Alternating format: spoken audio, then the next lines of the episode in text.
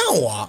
宝四差点从车里站起来，一想到自己曾经撞过头，就赶紧坐好了，伸手朝他打去。你又骗我！所以啊，你别生我气了，我就好了呀。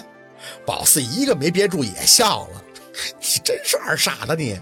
一想到他刚才嘴角抽搐那两下，还学赵四儿，真是了。这画面真就是他能看到，傻乎乎的看着他笑，差点就忘了半个小时前自己还哭着要死要活了，笑得自己肚子都疼了。抬眼却发现陆佩的脸与他只有寸距，只一刹，笑容就褪去了，心口里像是揣了只兔子。宝四打量着他的睫毛，清晰的从他的眸眼里看到了自己，喉咙有些发干，只听着他轻声的叫了一声他的名字：“四宝。”嗯，脑后被他掌心包住，微微前探，软软的，很熟悉的触感。他轻轻的，像是怕打破了什么，贴了一下以后又后移开，仔细地看着宝四，再叫他的名字。宝四彻底傻了。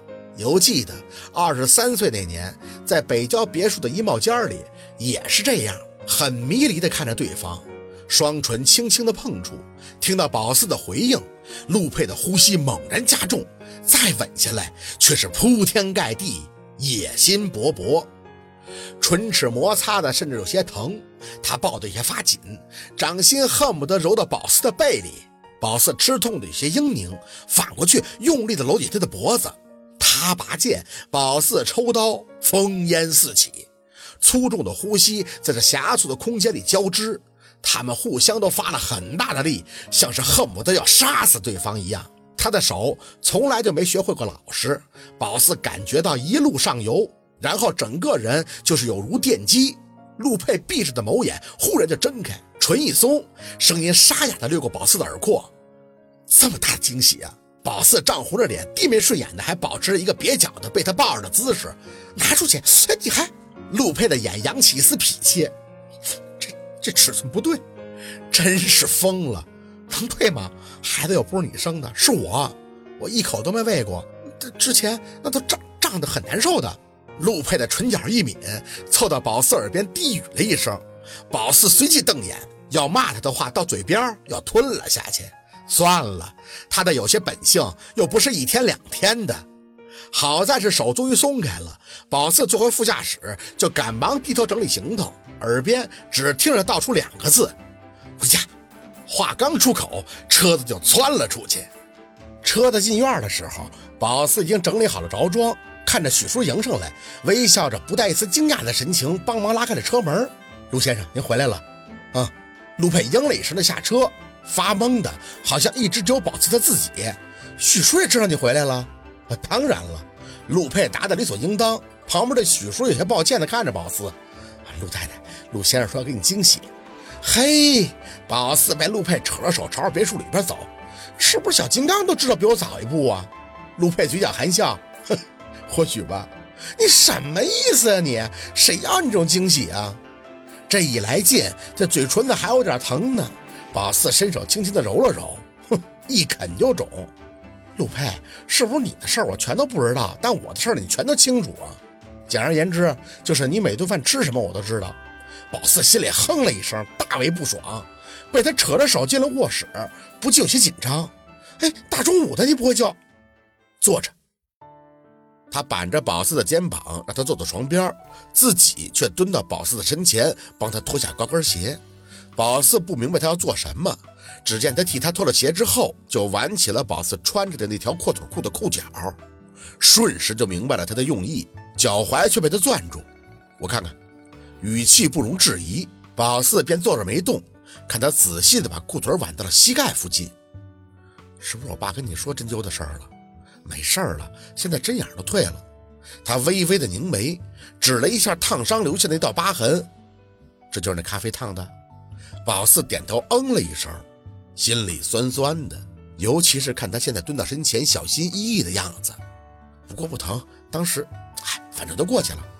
陆佩没再说话，抬着黑曜的眼仔细的看宝四。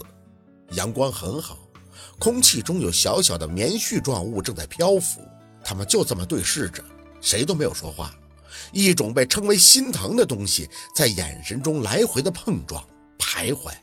最后生成了两个字：珍惜。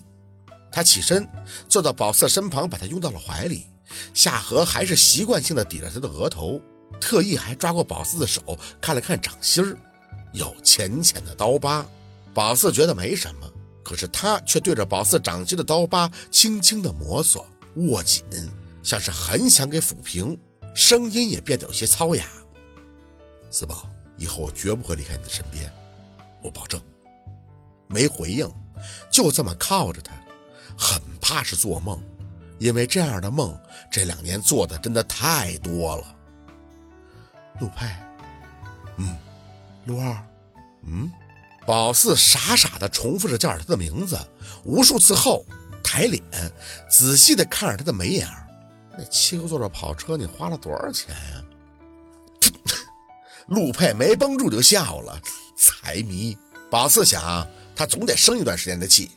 生他明明恢复的很快，却让夏文东告诉他恢复很慢的气，可是真的气不起来。